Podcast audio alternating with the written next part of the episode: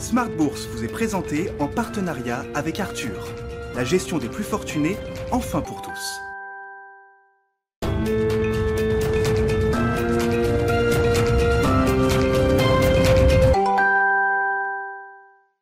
Bienvenue dans Smart Bourse, votre double dose quotidienne de marché en direct sur Bismart, chaque jour à la mi-journée, 12h30, 13h, et le soir, la grande édition pendant une heure à partir de 18h30. Au sommaire de cette édition de la mi-journée, lendemain de communication de la Réserve fédérale américaine avec des, réactions de marché qu'on va euh, analyser, commenter avec euh, deux spécialistes qui seront avec nous euh, pour cette demi-heure. La Fed qui se sent nettement plus en confiance que lors des précédentes réunions. Jérôme Powell le confirme, il est très confiant sur l'accélération de la dynamique de l'emploi euh, au cours des prochains mois, au cours de la période euh, estivale.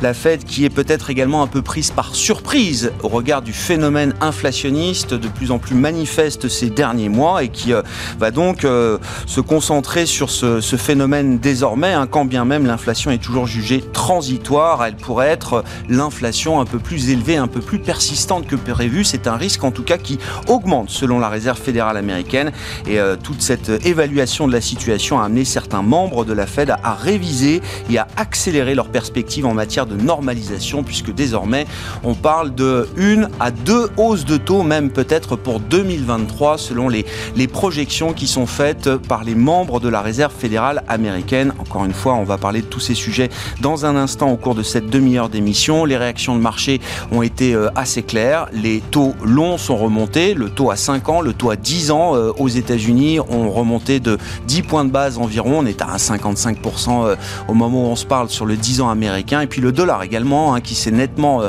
renforcé face à toute devise et face à, l'euro, euh, notamment l'euro-dollar qui est repassé sous 1,20 depuis hier. Et puisqu'on parle de banque centrale et d'inflation, notez que l'inflation en zone euro a été confirmée à 2% sur un an pour le mois de mai. C'est ce que le marché attendait en deuxième lecture. La zone euro qui est loin d'un risque de surchauffe à ce stade, puisque si on regarde l'inflation euh, stricte, l'inflation cœur, elle ne progresse que de 1% sur un an en zone euro.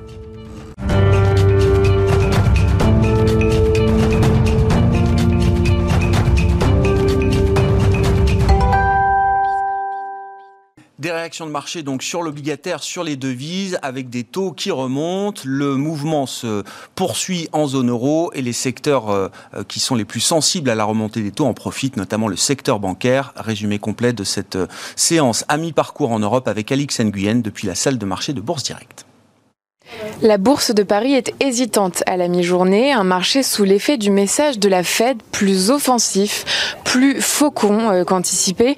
Si la Banque centrale maintient ses taux directeurs et laisse le montant de ses achats d'actifs inchangé, le resserrement de sa politique monétaire devrait avoir lieu dans un délai plus rapide qu'escompté.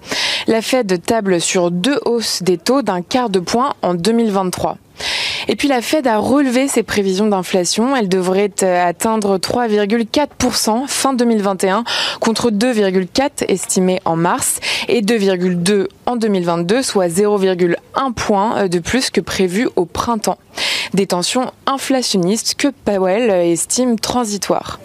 S'agissant des statistiques, aujourd'hui, euh, les prix à la consommation dans la zone euro ont augmenté de 2% sur un an et de, et de 0,3% sur un mois en mai.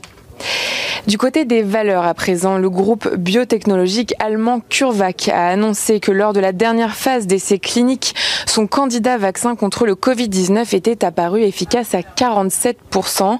Cela ne répond pas aux attentes du groupe et sème le doute quant à la potentielle livraison, livraison à l'Union européenne de centaines de millions de doses. La Banque nationale suisse s'est exprimée quant à l'affaire Archegos. D'après l'institution, euh, les pertes liées à l'exposition au fonds d'investissement américain Archegos ont démontré la nécessité d'imposer à Crédit Suisse et UBS des exigences de fonds propres dans le cadre du dispositif Too Big to Fail afin de garantir une résilience adéquate. Le groupe ADP fait état d'une augmentation pour le mois de mai de 5,7 millions du nombre de passagers dans les aéroports qu'il exploite. Il a néanmoins été précisé que le trafic n'avait représenté que 21,2% de son niveau de mai 2019. Vinci remporte un contrat de maintenance de 59 sites du ministère de la Défense britannique d'un montant de 491 millions d'euros sur 7 ans. Et puis HSBC serait sur le point d'annoncer la vente de ses activités de banque de détail en France à la société d'investissement américaine Cerberus. Enfin, le groupe allemand Sudsocker, premier producteur européen de sucre, publie un bénéfice d'exploitation de trimestriel en baisse. Il table néanmoins sur une hausse de ses profits sur l'ensemble de l'exercice. Alix Nguyen qui nous accompagne en fil rouge tout au long de la journée sur Bismart depuis la salle de marché de Bourse Direct.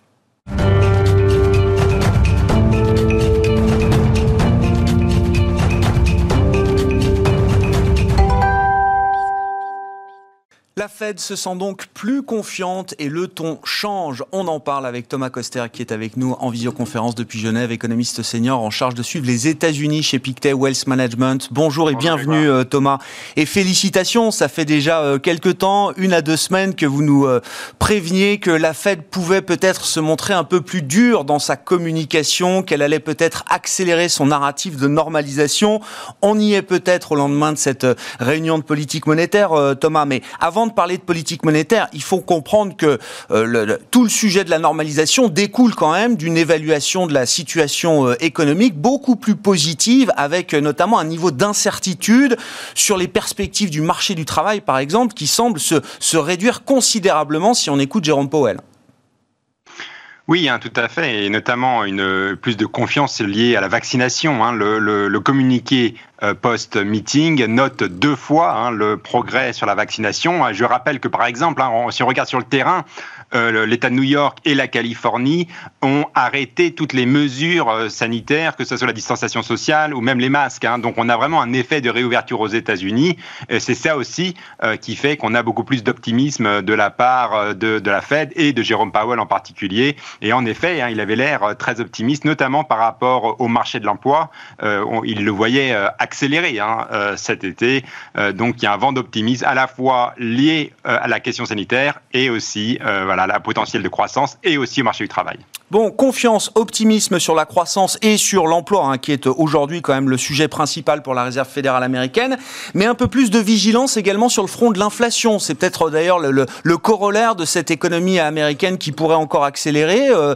Thomas, l'inflation est toujours jugée transitoire officiellement, mais on voit bien que c'est quand même une question qui euh, euh, soulève un peu d'interrogation, j'imagine, au sein de la Fed.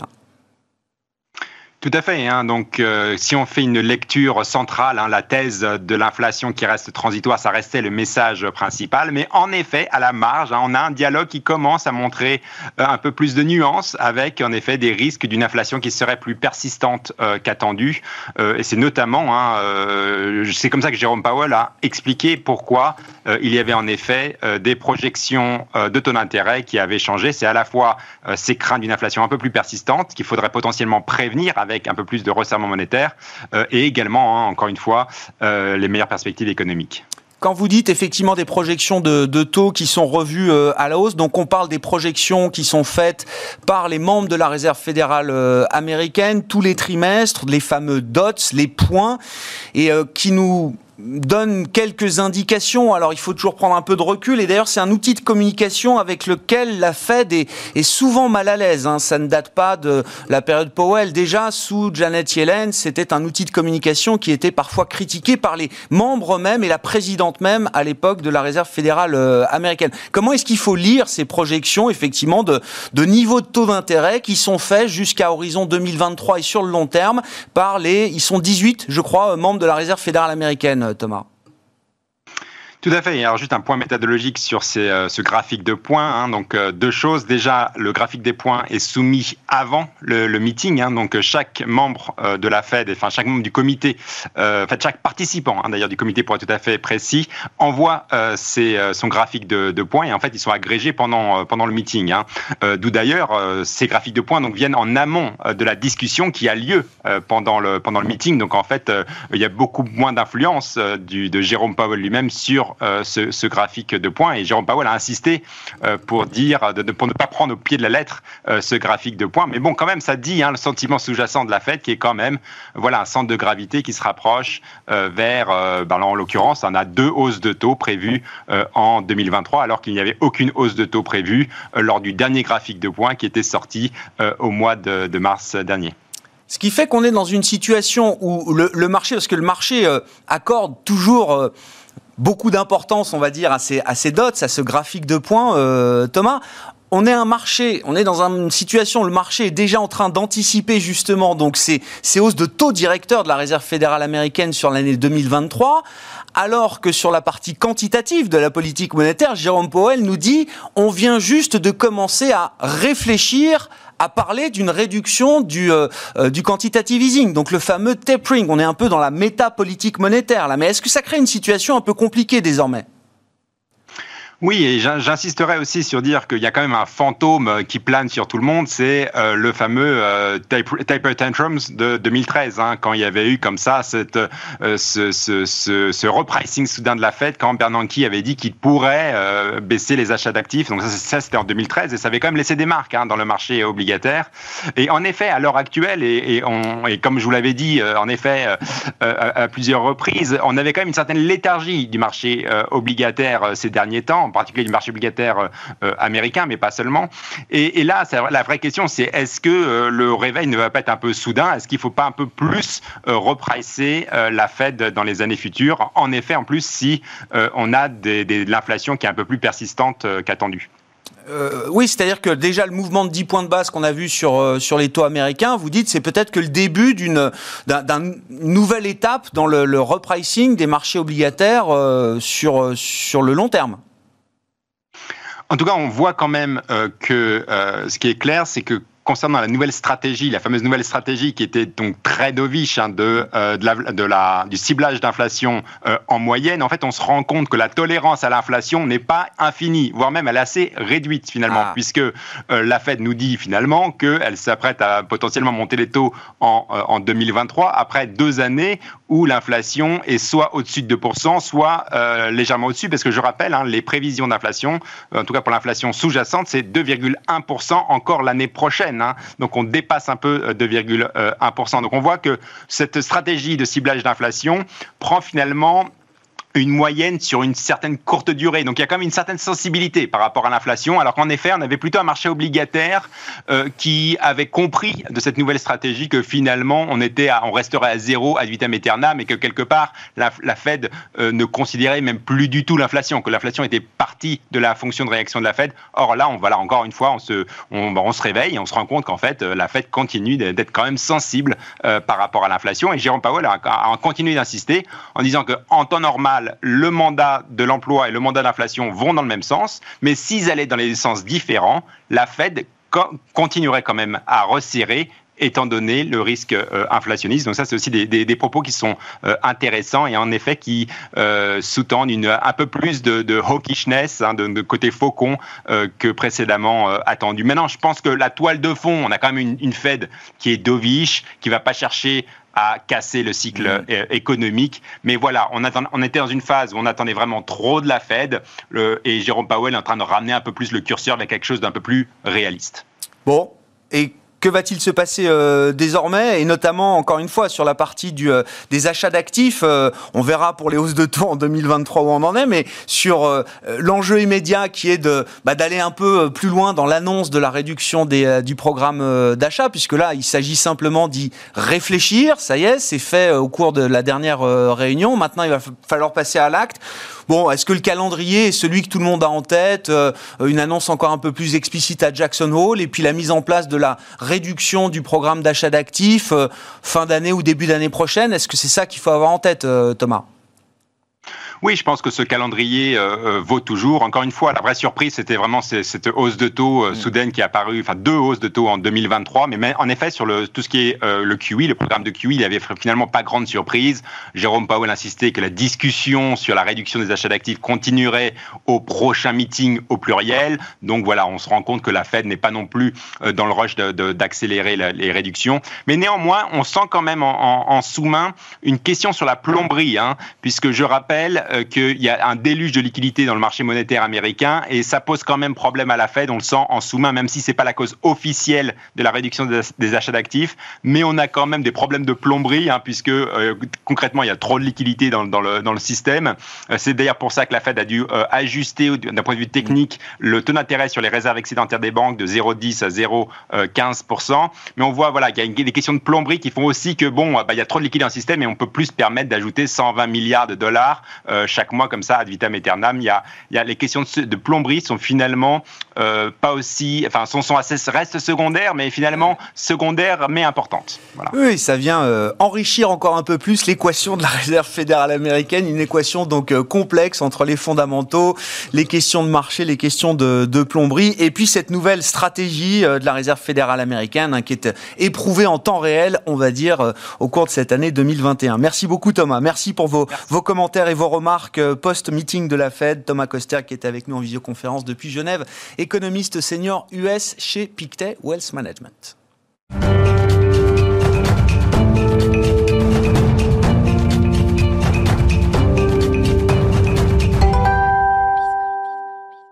Et poursuivons cette euh, discussion sur la Fed et les enjeux de marché euh, au sens large avec Kevin Tozek, qui est à mes côtés, membre du comité stratégique d'investissement de Carmignac. Bonjour et bienvenue Kevin. Bonjour Grégoire, merci. merci. beaucoup d'être là. Vous avez le droit, comme tout le monde, de commenter la communication de la Réserve fédérale américaine. Comme tout le monde aujourd'hui. Euh, hier, comme tout le monde aujourd'hui. c'est vrai que c'est... Est-ce que vous êtes d'accord avec l'idée que c'est une, une surprise un peu hawkish là, pour, pour le marché Alors oui, c'en est une. C'en est une pour le marché quand on voit la réaction qui, qui, se, met, qui se met en place en face, euh, dans le sens où euh, il y avait euh, six hausses de taux hein, de pricé hein, dans les cours sur, sur ce cycle-là, et ben, il y en a déjà trois hein, depuis hier soir qui sont, qui sont, qui sont pricés pour, pour, pour l'année 2023. attendez, attendez, ça va beaucoup plus vite encore que ce qu'on imaginait. C'est-à-dire que la Fed, les projections médianes, on ne va pas revenir dans le détail, mais nous disent deux hausses de taux fin 2023. Le marché, lui, commence à en intégrer une troisième. C'est exactement ça. après, le marché, il a aussi il a aussi tendance à s'emballer aussi un petit peu. Exactement. Ça peut changer demain. Mais, mais, donc, ça répond bien à cette question-là de ah est-ce que c'est une surprise oui ça, oui, oui, ça en est une.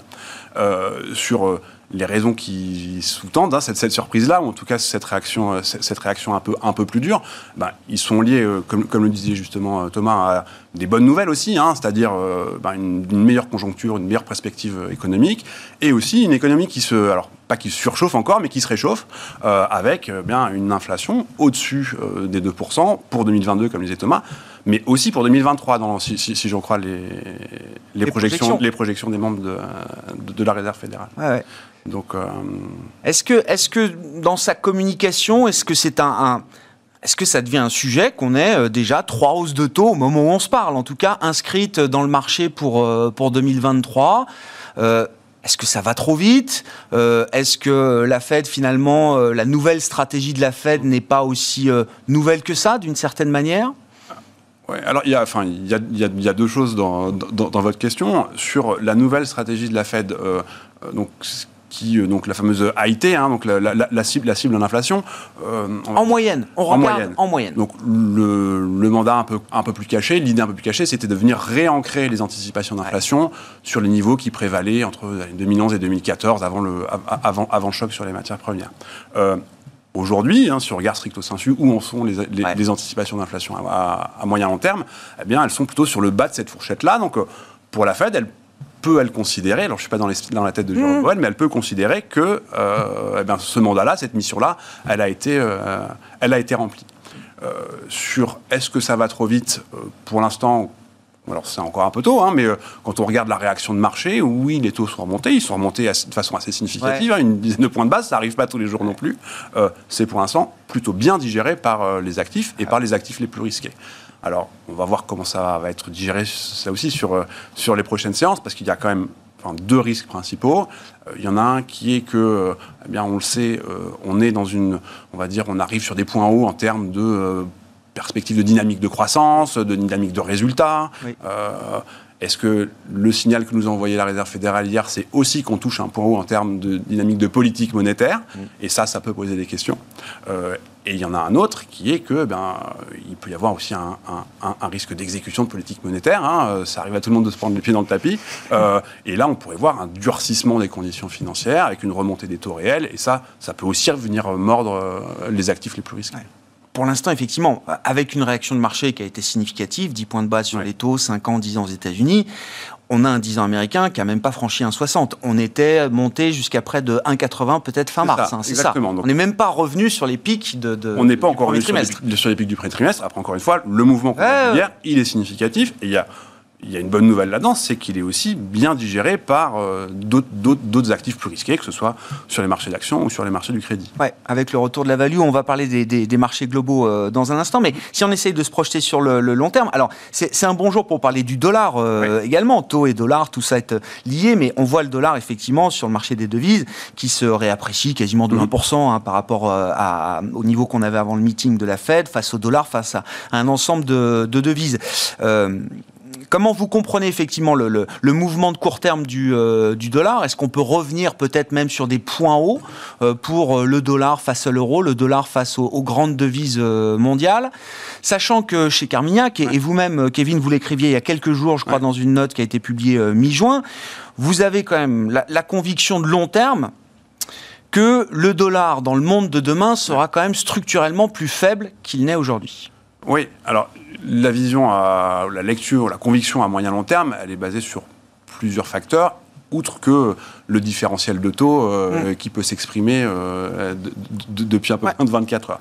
Donc, ces convictions sur le moyen long terme, elles restent extrêmement vraies, extrêmement présentes, à savoir qu'il y a, on va dire, un volet euh, budgétaire, fiscal, hein, politique de l'agenda qui est mis en place par l'administration Biden, qui pourrait lui venir ben, peser sur le dollar on va dire, amoindrir un petit peu la compétitivité de l'économie américaine avec voilà, des, transferts euh, sociaux importants, des plans de relance qui sont plus axés sur la consommation que sur l'investissement, euh, un budget qui est financé largement par euh, des hausses d'impôts, des hausses de taxes, voilà, qui, peuvent venir, on va dire, un peu grignoter, gratter mmh. l'exceptionnalisme américain. Il y en a un sur la politique monétaire aussi. Alors, on est peut-être en train, en train d'évoluer là-dessus, mais les choses ne sont pas non plus gravées dans le marbre. Hein. C'est-à-dire que M. Powell, il dit qu'il va avoir une une politique un peu plus dure que ce qui pouvait être anticipé, mais il est potentiellement pas là pour euh, non plus euh, encore euh, plusieurs années. Il attaque la fin de son mandat. Hein. Ben, Renouvellement début d'année prochaine. de ce mandat-là, de ce mandat-là. Eh là aussi, il, pourrait y avoir ben, une nomination d'un membre, enfin d'un directeur de, de, la Réserve fédérale qui serait lui beaucoup plus accommodant, on va dire. et ça, bah, clairement, si on avait une politique monétaire et une politique budgétaire accommodante, ça, ça pèserait fortement sur le, sur le dollar. Après, à court terme, il faut aussi euh, eh ben, savoir s'adapter à ces réactions de marché. Et donc, ben, par exemple, voilà, on, a chez Carmignac euh, des vues plus positives sur certaines devises euh, émergentes, notamment liées au, complexe des matières premières. C'est des positions qu'on mettait en place en vendant du dollar. Avec ce qui s'est passé hier, peut-être qu'il vaut mieux, on va dire, sur les, sur les mois à venir, venir vendre un peu d'euros en face de ça plutôt que de vendre du dollar. Oui, je comprends. Il y a la gestion du court terme et la perspective de, moyen long terme. Mais si on a cette idée de moyen long terme que le dollar sera peut-être un peu, un peu moins attractif, mhm. euh, est-ce que ça veut dire, effectivement, hein, sur les marchés de devises, ça fonctionne toujours par paire, est-ce que ça veut dire qu'il y a des, zones qui vont euh, structurellement gagner, regagner en intérêt aussi là sur le moyen long terme pour les, investisseurs Alors, il y, en a deux. Alors, une peut-être parce que je suis un peu chauvin. non, mais c'est. On a le droit. Il faut pas bouder son Non, mais oui. Non, mais c'est vrai que le. Enfin, on parlait des mesures de plan de relance. Euh, ben, la zone euh, euro européenne, euh, son plan de relance, contrairement aux États-Unis, il n'est pas axé sur de la consommation, il est axé sur l'investissement. Et ça, ça peut aussi venir renforcer la compétitivité de l'économie européenne. Et donc, à moyen long terme, c'est plutôt positif outre, on va dire, les, signaux qui sont assez encourageants sur un plus d'intégration, le plan, du plan de relance, même peut-être plus important que le plan de relance en, tant que tel. Donc ça, c'est une, région qui peut en bénéficier. L'autre, euh, c'est la Chine, euh, ah clairement, parce que là aussi, hein, il y a euh, beaucoup d'investissements qui, qui sont faits, notamment sur toute la partie, la partie digitale, hein, cette quatrième, on va dire, révolution, révolution industrielle. Et ça aussi, ça veut dire des perspectives de croissance sur le moyen terme qui sont, qui sont beaucoup, plus, beaucoup plus attractives et qui pourraient, là aussi, aider aider ce bloc-là, et notamment le, yuan chinois. Oui, enfin d'ailleurs, le, yuan n'a pas attendu pour en profiter, il a pris 10% et plus sur un an, je crois. Ouais, et, puis même sur le mouvement, sur le mouvement d'hier, alors il, il, prend le choc aussi, mais de façon moins beaucoup moins, moins forte que, que d'autres devises ou que le ou qu'un beaucoup mieux. Ouais, bien sûr, à la, à la remontée, la réappréciation du, du, dollar. Sur les marchés alors d'actifs risqués, un peu au sens large du terme, c'est vrai que les actions encaissent plutôt bien. Et puis, euh, on le voit bien, on a toujours ce mouvement de va-et-vient. Alors ça a été très value, effectivement, le rattrapage des valeurs euh, euh, des côtés. bon, c'est l'énergie, les ressources de base, mmh. les banques, effectivement, tout ça a, guidé la, la, hausse des indices pendant plusieurs mois. law Dès qu'on a vu les taux rebaisser un peu euh, sur le mois écoulé, on voit que d'autres secteurs viennent tout de suite prendre la relève, les mhm. secteurs de croissance, des, de technologie, les secteurs à duration longue, ce qui fait qu'on a des indices qui sont toujours au plus haut et qui euh, battent record sur record en, permanence. Comment vous évaluez cette, euh, cette situation? Est-ce que ça peut justifier un peu plus de prudence globale de la part des investisseurs, au moins tactiquement? Est-ce qu'il faut savoir aussi réduire son exposition dans ces, ces moments où les prix atteignent peut-être des niveaux important alors, le, mouvement de prix, il se fait aussi par rapport à un mouvement fondamental, ou en tout cas des anticipations de mmh. mouvement, pas dire euh, d'évolution des, des, fondamentaux. Euh, c'est vrai que euh, il y a quand même des choses qui se passent. C'est-à-dire que ce que nous signale la Réserve fédérale euh, américaine hier, c'est que l'économie américaine, elle croît, elle croît, elle va, elle va, elle va plutôt bien. il y a quelques semaines, la Banque centrale européenne, elle nous dit qu'elle va encore faire euh, beaucoup pour, euh, mm. pour, pour, que ça aille mieux. Pour que ça aille mieux. et donc c'est vrai que là, on est dans un environnement, on va dire, de, de croissance plutôt désynchronisé, hein, avec des économies qui sont à des stades très, très, très différents. la Chine qui est même plutôt en train de caper un petit peu son, son rythme de croissance. Les États-Unis qui peuvent arriver sur un plateau ou au contraire qui peuvent croître très très fortement euh, et donc euh, plus rentrer dans, un, dans, une dynamique de surchauffe et une zone euro qui elle est un peu plus en, un peu plus en retard. Donc euh, ça, ça crée des opportunités, mais ça crée aussi, ça, ça, crée aussi des, des risques potentiellement. Donc ça, c'est des choses à, à, à avoir à l'esprit. Et on est aussi dans un, enfin dans un environnement où les choses sont quand même assez radicalement différentes, que ce soit dans le cadre de l'environnement réglementaire, et c'est vrai aux États-Unis, c'est vrai en Europe, c'est vrai en Chine aussi. Mm. Euh, dans le cadre de la politique monétaire, on en a parlé quand même assez, aujourd'hui, et puis dans le cadre de la politique euh, budgétaire aussi. Donc ça, ça, ça doit amener quand même les investisseurs à se poser un petit peu des questions sur comment est-ce que tout ça peut être, peut être digéré. Et c'est quoi le cap qu'on se fixe alors justement dans ce, cette désynchronisation, euh, ces sujets réglementaires euh, également? On parle des, des, des, grandes valeurs technologiques, hein, c'est ça l'idée Par exemple, des, grands conglomérats chinois. C'est quoi le cap là qu'on se fixe justement entre alors la, gestion du court terme et puis les, les, convictions de moyen long terme? Ben, euh, on, on on a des convictions, des convictions à moyen long terme, et, des convictions qui peuvent être renforcées ou qui ont pu être renforcées par, euh, par la crise qu'on vient, de, qu'on, vient, vient de traverser, par exemple. Euh, sur le secteur technologique, euh, on va dire au sens large, hein, il y, a, y a d'autres choses que, le, que, les GAFA. Et là, il y a bien des vraies tendances qui peuvent être là pour longtemps ou plus longtemps, que ce soit travailler chez soi, se faire livrer des repas, des, des, repas à domicile, la digitalisation, les réunions à distance, c'est des choses qui, qui, peuvent rester, qui peuvent rester pour un moment, parce qu'on le sait, on le voit hein, dans, euh, dans, les études qu'on peut mener, euh, ces habitudes-là, au bout de 6-9 mois, eh bien, elles commencent à devenir euh, assez, assez, assez, assez prévalentes. Donc ça, c'est des thématiques qu'on continue, nous, de, enfin, sur lesquelles on continue de voir beaucoup de valeur, mm. les sociétés de croissance chinoises également. Après, on sait que ces investissements-là, ils sont très sensibles, par exemple, à des mouvements de taux d'intérêt. c'est la même chose sur les infrastructures vertes, hein, par exemple. Et donc, ben, on, on, construit des portefeuilles où on, on, investit sur ces sociétés de qualité, sur ces pays qu'on estime qui vont bien, très bien s'en sortir sur le moyen long terme, et à plus court terme, eh bien, on va gérer ces risques de euh, ben, remontée de taux, euh, d'évolution de, change, de valorisation sur les marchés d'actions. Mm. Merci beaucoup, euh, Kevin. Merci d'avoir été avec nous pour nous apporter quelques remarques, réflexions sur ces enjeux de marché et la stratégie d'investissement, le cap que vous fixez aujourd'hui chez euh, Carmignac.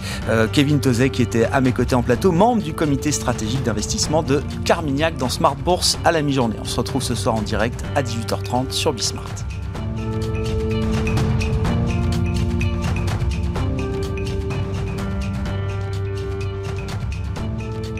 Smart Bourse vous a été présenté en partenariat avec Arthur, la gestion des plus fortunés, enfin pour tous.